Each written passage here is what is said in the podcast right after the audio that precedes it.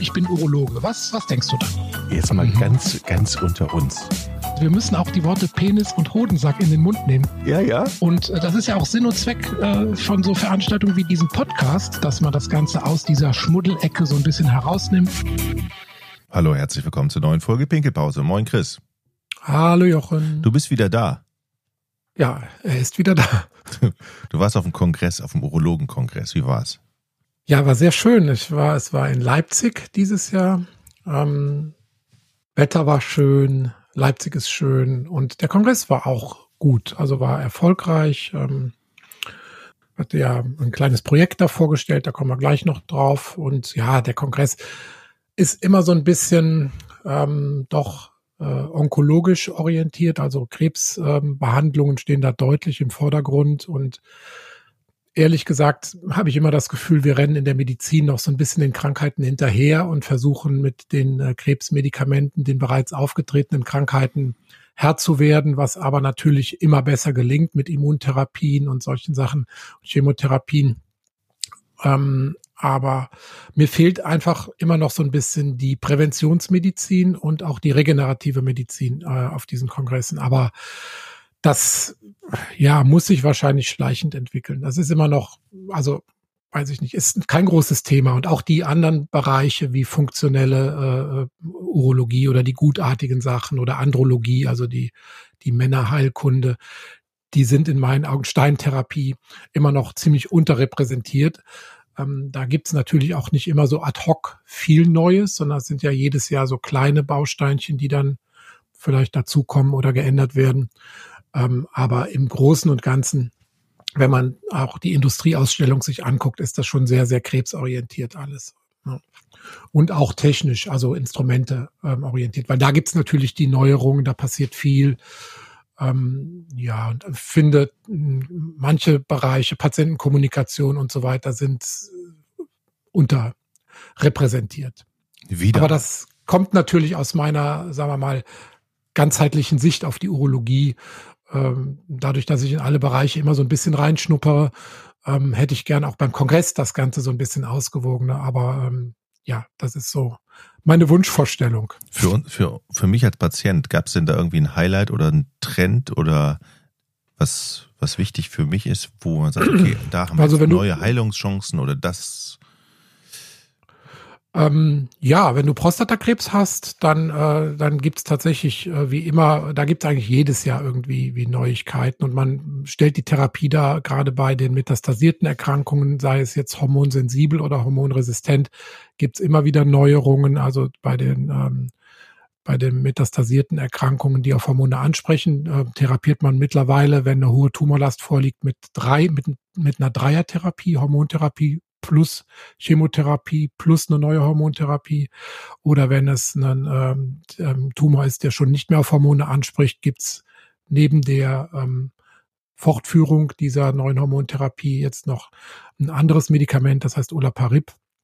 Das wird dann auch mittlerweile als, als Standard eingesetzt. Also auf dem Bereich, da tut sich eigentlich jedes Jahr was. Da gibt's eigentlich jedes Jahr neue, neue Studien und ähm, neue Empfehlungen. Und ob ich das als Highlight jetzt bezeichnen würde, weiß ich nicht. Also für mich ist eigentlich immer das Highlight, dass die Urologie immer in Bewegung ist, dass das ein sehr dynamisches Fach ist, ähm, dass auch der, der Austausch mit den Kollegen jedes Jahr wieder erfrischend ist und ja, also kann man jetzt nicht sagen, das ist jetzt das Kongress-Highlight. Das passiert immer nur alle paar Jahre. Das passierte bei Viagra, das passierte, als die Roboter auf den Markt kamen und so. Das waren dann immer so, so wirkliche Meilensteine. Das gab's jetzt dieses Jahr nicht, aber es ist schon ein, ähm, dauernd im Fluss unser Fachgebiet. Ist schon schön. Na, jetzt hättest du ja dein, deine eigene dein eigenes ah, Highlight ah, als Highlight verkaufen können. Du meinst den, den Meilenstein? Na komm, dann stell mal den komm, vor. Es gab ja einen Meilenstein. Du, du, hab, du, du bist letztes, ja so. Du letzte Woche habe doch schon, habe ich doch schon in eigener Sache berichtet hier mit meinem neuen ähm, Hörbuch. Ja. Ähm, jetzt diese Woche schon wieder.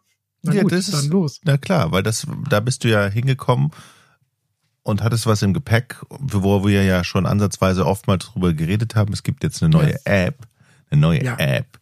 Eine App. Eine App gegen vorzeitigen Samenerguss. Die wird jetzt Hammer, getestet, oder? diese App, die heißt Melonga. Ja. Habe ich es richtig ausgesprochen? Oder Melange. Ja. Nein, Melange. Ne? du kannst es auch Mi Longa aussprechen, weil das soll ja das Wortspiel sein. Also okay. Melonga ist eigentlich ein argentinischer Tanz. Ja. Da haben wir das äh, abgeleitet und es passt natürlich zum äh, vorzeitigen Samenerguss. Mi Longa. Ähm, ich tanze länger. Tanzt du mal länger, genau. Ja. Mhm. ja, und diese App, die ist jetzt fertig und wir starten sozusagen heute mit der Studie dazu. Und das hatte ich, ähm, habe ich vorgestellt auf dem Kongress. Und es war für mich eine Überraschung, muss ich ehrlich sagen. Also wir haben das ähm, angemeldet, da, da vorzustellen in einer sogenannten Meet the Expert Session. Und das wurde dann auf Freitagnachmittag terminiert, 15.30 Uhr im, im zweiten, äh, zweiten oh, oh. Etage des Kongresses in so einem kleinen 30, abgelegenen Raum. 15.30 Uhr denkst, Freitag hört sich immer an nach, oh, ich ja, muss ja, Mittagessen, außerdem bin ich im Wochenende und ich muss zurück zu, ich muss abhauen. Genau. Freitag 15.30 Uhr, zweite Etage im Kongress in einem abgelegenen Raum, denkst du, okay, wenn da mal fünf Leute hinkommen, dann hast du schon Glück gehabt. Und es waren 100 Leute da. Ne? Also alle Sitzplätze besetzt, Leute standen und es war wirklich Interesse da. Und das hat mich sehr, sehr überrascht und auch äh, ziemlich motiviert, dass wir da mit dieser App wirklich über den urologischen Tellerrand äh, hinaus gucken, weil ja, das war natürlich, wir haben jetzt da schon echt eine Zeit lang dran gearbeitet an dieser App und du bist natürlich immer unsicher, füllt das die Lücke, die eigentlich, wo du denkst, ja, da gehört das hin. Und jetzt nach diesem, nach dieser Sitzung habe ich schon das Gefühl, dass da ein Bedarf besteht und auch ein Interesse seitens der Kollegen. Also du, ihr habt die App entwickelt, du mit einem Partner zusammen. Mhm. Die App sorgt dafür, dass ich länger, me longer kann im Idealfall. Nun, Sollen wir nicht erstmal den Leuten erklären, was überhaupt ein vorzeitiger Samenerguss ist? Genau das wollte ich gerade vorschlagen. Weil sonst gehen wir jetzt schon voll in die App rein und mhm. wissen gar nicht, was wir damit behandeln. Also ein äh, vorzeitiger Samenerguss ist eigentlich die Unzufriedenheit eines Mannes im Zusammenhang mit einer vorzeitigen Ejakulation. Da gibt es verschiedene Formen von. Da gibt es einmal die primäre Form, die praktisch angeboren ist. Da ist die ähm, intravaginale Latenzzeit meistens unter einer Minute. Dann gibt es eine Form, die gilt als erworben, die sich im Laufe des Lebens entwickelt oder auch phasenweise auftritt. Ähm, da liegt die Latenzzeit meistens unter drei Minuten. Dann gibt's die subjektive Form, wo das nach objektiven Kriterien eigentlich normal ist, aber der Patient das als zu kurz empfindet. Das nimmt in letzter Zeit zu aufgrund des Pornokonsums vieler junge Männer, die dann einfach denken, sie müssten so performen, wie das da vielleicht in den Filmen dargestellt wird und die dadurch einfach unsicher sind und sich selbst ähm, mhm. ja unter Druck setzen und denken, okay, das ist bei mir einfach zu kurz. Vielleicht sollten wir noch mal ganz kurz sagen, was ist denn normal, was ist der Durchschnitt und wo wird Ja, der, das ist ja das Lustige. Der Durchschnitt liegt auch nur bei fünf Minuten. Ne? Mhm. Und bei unter drei Minuten kann man schon von einer ähm, erworbenen Ejaculatio precox oder EP, sagen wir kurz, sprechen. Also das ist schon, ne, also da muss man auch mal ganz klar sagen, der, der Durchschnittswert äh, liegt mit fünf Minuten auch nicht besonders hoch. Mhm. Mhm. Und es ist häufig. Ähm, im, Im Laufe des Lebens leidet jeder dritte Mann irgendwann mal unter Phasen eines vorzeitigen Samenergusses und das verursacht deutlichen Stress, sowohl partnerschaftlichen Stress, ähm, immerhin ein Viertel aller Beziehungsabbrüche steht irgendwie im Zusammenhang mit, mit EP und natürlich auch starkem intrapersonellen Stress. Also man, man, ne, Angst, Depression, Unsicherheit, fehlendes Selbstvertrauen resultieren aus dieser Störung. Also es ist schon eine stark äh, stigmatisierte Erkrankung, die viele Männer betrifft und die eigentlich, ja, man muss es ganz platt sagen, unbehandelt ist in Deutschland. Ah, nicht nur in Deutschland, weltweit. Ne, die, das gar nicht als Krankheit wahrgenommen wird, obwohl es im ICD-Katalog gelistet ist als Krankheit. Ähm, man weiß, dass nur sechs Prozent aller Männer Hilfe suchen und dass auch 80 Prozent aller Ärzte, selbst Urologen, die ja auch eine sexualtherapeutische, äh, sagen wir mal, Auftrag haben, vier von fünf das Thema nicht ansprechen. 80 Prozent umgehen das sozusagen mhm. bei der Befragung. Und dadurch haben wir eigentlich nur ein Prozent der Männer, die wirklich Hilfe erhalten. Also wir haben eine riesige Dunkelziffer und da wollten wir mit der App wollten wir diese Lücke schließen. Weil, ja. Wenn du von Krankheit sprichst, hm, was sind denn Auslösefaktoren? Weil jede Krankheit hat ja irgendwie mhm. irgendeinen Auslöser. Weiß man nicht so richtig. Also es kann sein, dass das auf organischem Gebiet äh, liegt, also eine, eine, Fehlsteuerung in der ähm, in der Nervenversorgung oder in der hormonellen ähm, oder in der Neurotransmitter, in der äh, Signalübermittlung. Ne, da gibt es dann im Serotoninhaushalt möglicherweise eine Störung oder an dem ähm, Rezeptor. Oder es können auch andere Krankheiten wie Zuckerkrankheit, Prostataentzündung, neurologische Erkrankungen dahinter stecken. Und ähm, die Psyche spielt eine große Rolle. Ähm, Angst, Depression, wie erwähnt, stehen in, haben eine sehr hohe Korrelation mit einem vorzeitigen Samenerguss. Ähm, also sicherlich ein Mischbild und man kann im Einzelfall ganz schlecht sagen, das ist jetzt der Auslöser der vorzeitigen Ejakulation und deshalb ist auch die muss auch die Therapie eigentlich an mehreren Punkten ansetzen und das haben wir mit der App versucht. Und wollen wir jetzt mal sehen, ob das funktioniert. Jetzt stelle ich mich mal ganz blöd. Ich habe die App, ich habe das Handy am Bett. Jetzt kommt zum Geschlechtsverkehr, ich hole die App raus. Es ist natürlich Quatsch. So funktioniert es. Das ist Quatsch. Genau. Das ist Quatsch. Genau. Das Falls ist ja nicht, das ist das ja nicht Viagra, digitales nein. Viagra genau. oder digitale Medikamente, sondern das ist eine, das ist eine Kombination aus mehreren ähm, in der, in der Literatur nachgewiesen wirksamen ähm, Ansatzpunkten. Und das kann das ja mal ganz kurz also erwähnen. Es gibt Medikamente äh, gegen vorzeitigen Samenerguss. Die nimmt man als Bedarfsmedikation. Da ist zum Beispiel der Wirkstoff Dapoxetin, der ist in Deutschland zugelassen. Das nimmt man so eine Stunde vorher. Das wirkt auch ganz gut. Also es kann eine bis zu sechsfache Verlängerung der, der Zeit bis zum Samenerguss bewirken. Und ähm, wird aber trotzdem von den Männern in zwei Drittel der Fälle schon nach drei Monaten nicht mehr genommen. Also nur einer von drei Männern nimmt das länger als drei Monate bei Bedarf, weil es Nebenwirkungen haben kann, Übelkeit, Kopfschmerzen. Mhm. Ähm, die Einnahme von einem Medikament vorm Geschlechtsverkehr ist dadurch verliert man natürlich die Spontaneität und ähm, man hat zwar diese nachgewiesene äh, Verbesserung der Ejakulationszeit, aber die Qualität der Partnerschaft konnte nicht in Studien äh, nachgewiesen werden, dass die auch verbessert wird. Das ist das, was man so an Tabletten schlucken kann, das Dapoxetin. Dann gibt es noch andere sogenannte Off-Label-Medikamente. Das ist einmal Viagra. Das wirkt auch ganz gut, weil es eine, eine, bessere Erektion macht und auch mehr Selbstvertrauen gibt. Das kann auch auf die durchaus auf die äh, ähm, Ejakulationszeit Einfluss haben. Ähm, und man setzt auch gelegentlich äh, zentral wirksame Schmerzmittel wie Tramal, also Tramadol ein oder andere Antidepressiva sind in Amerika zugelassen als tägliche Medikation. Das ist aber in Deutschland nicht zugelassen. In Deutschland gibt es nur diese Bedarfsmedikation mit Dapoxetin oder halt betäubende Gels oder Sprays, die man sich vor dem Geschlechtsverkehr auf die Eichel sprüht und dann ein Kondom benutzt. Mhm. Sodass wir da also eigentlich auf dem Gebiet zwar was haben, aber das nicht wirklich richtig gut langfristig wirkt und auch ähm, die Leute brechen das auch ab, weil sie merken, okay, das ist nicht heilbar damit. Also es gibt keine langfristige Besserung. Das Symptom bleibt eigentlich. Ich kann das zwar situativ überbrücken, aber ähm, es, es ist teuer. Ich kaufe mir Nebenwirkungen ein und die Effektivität, ja, ist so mittelmäßig.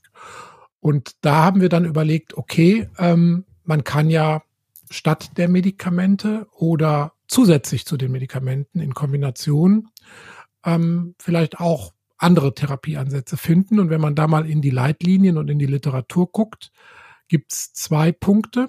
Das ist einmal die sogenannte Bibliotherapie. Das ist eine sehr erstaunliche Sache. Das heißt also alleine schon, indem du Leute über den vorzeitigen Samenerguss informierst, dass das eigentlich, sagen wir mal, biologisch gesehen sogar gewünscht ist, ne, dass also in der Wildnis ein, ein, ein Säugetier früh ejakuliert, um dann möglichst kurze Zeit nur mit dem Geschlechtsverkehr zu verbringen und sich in der Zeit nicht dem Fressfeind ach, auszusetzen. Ach, das ist so. Ähm, ja. Das ist ja spannend.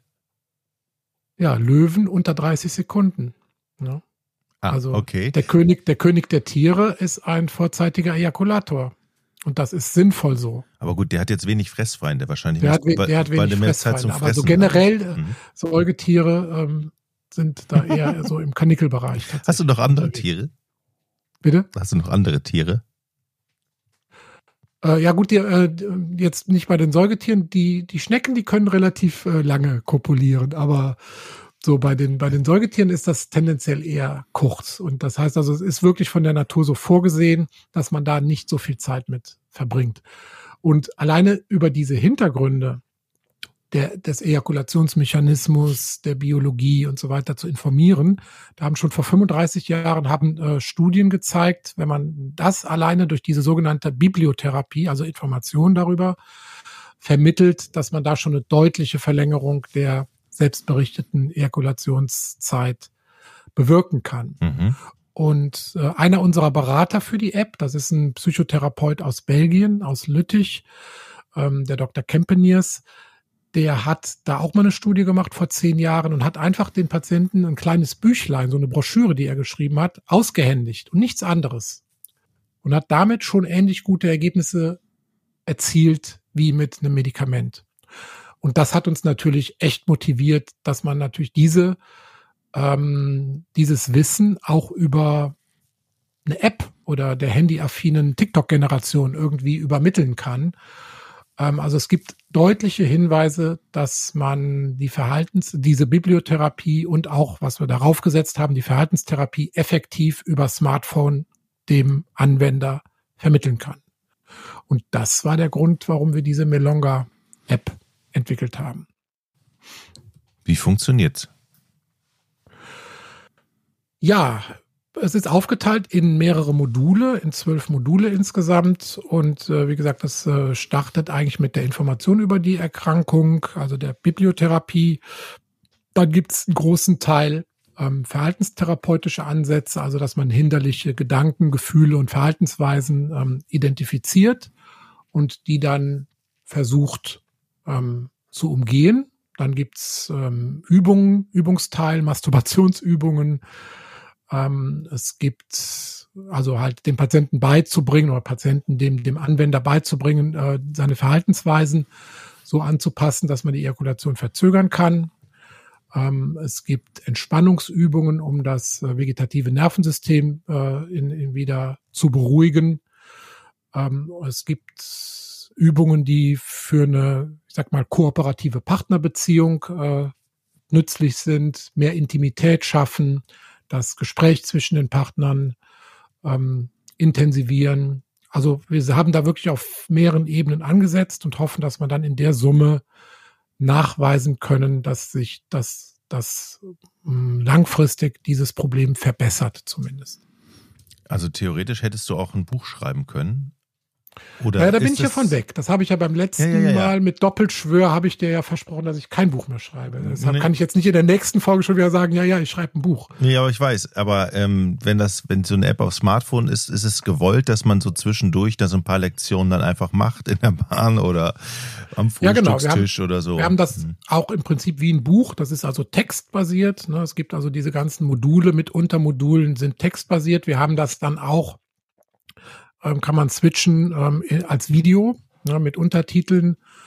Ähm, für die, die eher visuell äh, orientiert sind, die können sich das dann auch anschauen und anhören. Ähm, die, die eher textbasiert unterwegs sind, die können sich das durchlesen. Ähm, also die, die Möglichkeit gibt es. Im Prinzip ist es wie ein kleines äh, E-Book. Mhm. Und jetzt ist die App rausgekommen oder befindet die sich jetzt in der Beta-Phase, in der Testphase und ihr hm. sucht jetzt erstmal Leute, die sagen, okay, ich nehme an einer Testphase und an einer möglichen Studie teil? Ja, also Testphase, wir, wir haben eine ähm, Usability Study, also eine Anwenderstudie gemacht, äh, um die, um ähm, den, die Nutzbarkeit der App sozusagen ähm, zu überprüfen. Und wir gehen jetzt in die klinische Studie. Wir haben eine Kooperation mit der Universitätsklinik der Urologischen Abteilung äh, der Universität Marburg unter der Leitung von dem Oberarzt Dr. Gröben. Und äh, mit denen gemeinsam haben wir diese Studie konzipiert. Ähm, die geht über sechs Monate. Das heißt also, wir kontrollieren eine Gruppe A, die als Kontrollgruppe fungiert, gegen die Anwendergruppe, die die App benutzt, die Gruppe B, über drei Monate. Und dann gibt es einen äh, Wechsel. Dann darf also die bisherige Gruppe, die gewartet hat, die App benutzen. Die andere nutzt sie nicht mehr. Und dann wird nach sechs Monaten werden dann nochmal beide Gruppen ähm, befragt und nachbeobachtet. Und dann kann man halt sowohl in, innerhalb einer Gruppe sehen, als auch die beiden Gruppen im Vergleich beurteilen. Mhm. Und dafür brauchen wir 80 Patienten. Ich kann auch gleich hier dann einen Aufruf starten, dass also interessierte Menschen da gerne an dieser Studie teilnehmen können. Ähm, Ein- und Ausschlusskriterien sind relativ einfach. Man muss einigermaßen gesund sein, muss halt diese ähm, intravaginelle ähm, Latenzzeit von weniger als drei Minuten subjektiv haben, äh, muss sexuell aktiv sein, was ja irgendwie logisch ist, wenn man das behandeln möchte, muss mit einem Handy umgehen können ähm, und muss eventuell bereit sein, wenn man jetzt mit an der Studie teilnimmt, dass man drei Monate wartet, bevor man dann die App zur Verfügung gestellt kriegt. Ähm, neurologische Erkrankungen sollten keine vorliegen und ähm, ja, man sollte jetzt nicht aktuell mit, mit anderen äh, Medikamenten wie Antidepressiva oder äh, Viagra, ähm, sollte man aktuell keinen Gebrauch von machen. Dann ist man geeignet für die Studie. 18 Jahre sollte man alt sein. Oberes, obere Altersgrenze gibt es nicht. Und dann kann man sich bei Bedarf gerne bei uns melden. Ähm, E-Mail ist hello at melonga.com schreiben wir auch in die Shownotes rein und dann kann man gucken, ob derjenige ähm, für die für die Studie geeignet ist. Und dann wird es spannend. Dann werden wir wahrscheinlich in gut sechs Monaten hier wieder sitzen, Jochen, und hoffentlich positive Ergebnisse davon berichten. Weil das wäre wirklich, ja, ein Knaller, muss man sagen. Denn zwischen den Medikamenten auf der einen Seite, wie ich eben berichtete, und einer ausgedehnten Psychotherapie auf der anderen Seite äh, haben wir momentan nichts. Ne? Und eine Psychotherapie ist sicherlich gut, aber erstens gibt es da wenig ausgebildete Therapeuten. Mhm. Zweitens haben die keine Termine frei. Und drittens, einem Mann zu sagen, du musst jetzt mal ein halbes Jahr eine Psychotherapie machen, um dieses Symptom zu behandeln, ähm, da gibt es eine hohe Hemmschwelle. Deshalb sehen wir da ein Riesenpotenzial, diese, diese Lücke mit unserer App ähm, zu füllen. Und ich glaube auch, die Zeit ist reif für so ein, für so ein Produkt. Hm. Und 80 hört sich jetzt erstmal wenig an für eine Studie, 80 Patienten. Ja, ist richtig. Ähm, es gibt, das ist ähm, von dem, von der Zulassungsbehörde so vorgesehen. Man braucht eine Pilotstudie. Da haben wir uns natürlich vom Statistiker beraten lassen. Wir haben ja Endpunkte definiert. Das sind Fragebögen, die sich um einen gewissen Prozentsatz bessern müssen. Wie viel Patienten man dafür braucht, um da einen signifikanten Effekt nachweisen zu können. Und da wurde uns vom Statistiker diese Zahl empfohlen für die Pilotstudie wenn die positive ähm, Resultate bietet und man möchte dann eine endgültige Zulassung der App beantragen, dann braucht man eine größere Studie mit zwei bis 300 Teilnehmern dann. Was, was meinst du mit Zulassung? Wird es denn dann so sein, hm. dass, dass ich als Kassenpatient die, die App umsonst mir runterladen kann? Oder? Ja, genau so ist es. Mhm. Es gibt ja das digitale Gesundheitsanwendungsprogramm DIGA. Mhm. Das ist vom Bundesministerium für Arzneimittel, ähm, wird das betreut. Das heißt, es wird wie ein Arzneimittel in der Studie geprüft. Und wenn das einen positiven Effekt hat, muss das Bundesamt für Arzneimittel dem sozusagen zustimmen. Also Voraussetzungen sind, es gibt einen ICD-Code, also es ist eine Krankheit, das ist der Fall. Man hat die Studie gut konzipiert und man kann einen positiven Effekt nachweisen. Dann hat man eine gute Chance, diese vorläufige Zulassung zu bekommen. Und dann kann tatsächlich jeder Arzt auf Rezept die App verordnen. Und dann kann der Patient sich die über einen Code runterladen und zulasten der Krankenkasse ähm, benutzen. Die App wird man jetzt aber noch nicht im App Store finden. Die du wirst sie möglicherweise im App Store finden demnächst, aber du kannst sie nicht einfach da runterladen. Es ist momentan nur im Rahmen der Studie möglich. Mhm ist noch nicht frei, frei erhältlich und auch nicht, du kannst auch nicht sagen, okay, ich möchte jetzt nicht über die Krankenkasse das haben, ich, ich kaufe mir die einfach, das ist noch nicht möglich. Okay. Das also ihr wartet jetzt im Prinzip ab, ein halbes Jahr muss man abwarten, bis alle Studien. Naja, abwarten, wir müssen arbeiten. Naja, also ich als Kunde sozusagen. Muss ich jetzt Bitte? ein halb, ich als, als möglicher Patient müsste jetzt ein halbes Jahr erstmal warten. Nee, du Ihr, schreibst eine E-Mail an hello at melonga.com und dann hast du nächste Woche den Code und dann geht das los. Aber dann muss ich bei der Studie mitmachen. Ja. Genau. Ja. Wenn ich ja. aber die App haben möchte, ohne an der Studie mit. mit nee, das geht warten. nicht. Und da muss ich warten. Nee. Alles klar. Nee. Siehst du. Okay. Vielleicht noch als kleinen Anreiz, die ähm, Teilnehmer der Studie werden auch, äh, kriegen auch so kleine Incentives, das sind Amazon-Gutscheine, mhm. ähm, so die in der Summe dann mit Komplettierung der Studie sich auf 140 Euro belaufen, dass man also da tatsächlich auch eine möglichst ähm, gute ähm, Adherenz zur Studie hat. Bedeutet das für mich großen Zeitaufwand, da teilzunehmen in der Studie? Bitte? Bedeutet das großer Zeitaufwand für die Studienteilnehmer?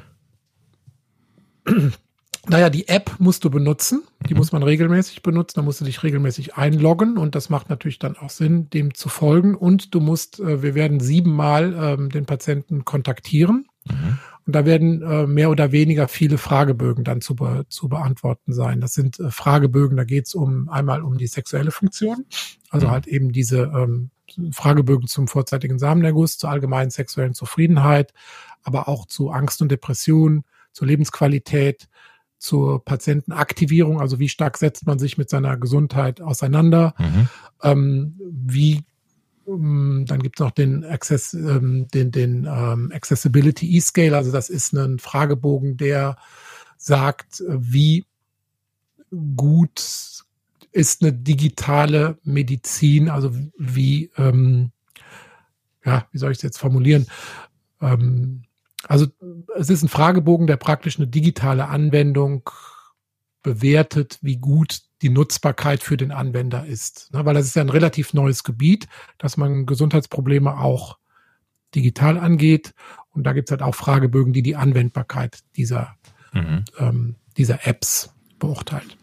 Also man muss da schon ein paar Fragebögen dann ausfüllen. Ja. Ist es anonymisiert? Ja, ja, ja, ja, ja natürlich. Okay, dann also keiner ja, man, muss Angst man, haben, dass er. Nein, nein, nein, nein, nein. Alles anonym. Man wird äh, praktisch bekommt eine Patientennummer und wird dann äh, okay. am A oder B vom Studienzentrum, da gibt es ja ein extra Studienzentrum in Marburg, wird man dann zugeteilt ähm, und wir als Ärzte wissen auch äh, gar nicht, wer dahinter steckt. Deine Hoffnung ist, dass die App so gut funktioniert, dass sie als Rezept beziehungsweise als, als Medikament, sage ich jetzt mal, zugelassen wird, dass es eine, hm. im Prinzip eine Zulassung kriegt und dass praktisch dann möglicher Wel möglicherweise weltweit ähm, einschlägt. Ja, was heißt einschlägt? Also das sind natürlich äh, langsame Prozesse, denn äh, Deutschland ist das, soweit ich weiß, das erste Land, was so ein Programm hat, wo also Apps auf Rezept verordnet werden können. Frankreich wird im nächsten Jahr so ein Programm starten, das wäre dann das nächste Land. Und äh, ich denke mal, wenn Europa, Deutschland ähm, und Europa so ein Programm hat und die Wirkung gut ist und nachweisbar ist, dann werden andere Länder folgen, klar. Ähm, und dann denke ich, sind die Chancen gut. Aber dieses äh, Brett Deutschland, das ist erstmal dick und das müssen wir jetzt erstmal bohren. Aber ich könnte mir doch selber von meiner Kohle die App kaufen, oder geht das auch nicht? Wenn, ich, ja, Wenn wir die App mh. später haben, dann gibt es natürlich sozusagen auch für Privatpatienten einen Preis und die können das dann entweder kann sich natürlich jeder Kassenpatient auch das für den mhm. normalen mhm. Privatpatientenpreis kaufen. Der Privatpatient kann es bei seiner Kasse einreichen, aber klar, prinzipiell wird es dann auch einen Preis geben, wo dann jeder sich das dann kaufen kann. Aber das ist Zukunftsmusik, da kann ich noch nichts Genaues zu sagen. Also, wenn jemand sich angesprochen fühlt, da mitzumachen, hello at melonga.com, war das richtig? So ist es. Hello at melonga.com steht nochmal in den Shownotes. Ähm, 80 braucht man höchstens oder mindestens? 80 wollen wir haben. 80 ja. wollt ihr 40 haben? 40 in jeder Gruppe, genau. Ich denke, die sind schnell, die sind schnell da. Naja, also mich hat das sehr überrascht, dass so viele Kollegen da waren auf dem Kongress. Äh, alles an Infomaterial wurde auch mitgenommen, also Rekrutierungskärtchen für die Patienten und so weiter. Mal gucken, wie die Resonanz sein wird. Aber ich bin jetzt optimistisch. Mhm. Und dann im halben Jahr reden wir nochmal über diese App, wie sie funktioniert hat. Was glaubst du ja. persönlich? Ist das, funktioniert das? Geht das? Ja. Ja. ja, ja. Also alleine schon, dass diese Bibliotherapie, die ich ja eben berichtet mhm. habe, ne, mit, mit buchbasierter Information schon so einen Effekt hatte. Ich kann mir nicht vorstellen, dass die App dann nicht auch einen Effekt hat. Ich glaube mhm. natürlich, das ist personenabhängig. Wie offen ist man dafür? Weil natürlich da auch Module drin sind, wo es äh, um Partnergespräche geht und so weiter. Da ist vielleicht nicht nicht jedermann so ganz offen für. Es gibt also sicherlich Module, die für den einen besser geeignet sind. Dann ähm, Beispiel Modul zur Achtsamkeit, Atemübungen, es gibt ein Yoga-Modul und so weiter. Also man muss sich dem natürlich ein bisschen öffnen, ne, diesem Ganzen. Aber die, die Ansatzpunkte dahinter sind alle wissenschaftlich belegt. Und wenn man diese ganzen Ansatzpunkte zusammenführt, kann ich mir nicht vorstellen, dass da nicht ein Effekt nachweis, nachweisbar sein wird.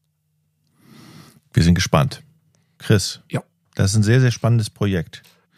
Ja, ähm, ich, ich, ich drücke euch, ich drück euch die Daumen und wahrscheinlich wird dann ähm, seid ihr natürlich dann auch froh, wenn es dann Rückmeldungen gibt zur, zur Usability und möglicherweise ja, wird dann immer. auch in der App also geschraubt also, und so, ne, die noch verfeinert und verbessert. Unbedingt, unbedingt. Mhm. Wir sind für äh, produktive Kritik immer offen. Ähm, und wie gesagt, das ist ja jetzt noch ein Rohprodukt mehr oder weniger. Das ist noch nicht wirklich in der Praxis am Menschen getestet und das wird auch natürlich auch noch verfeinert werden müssen.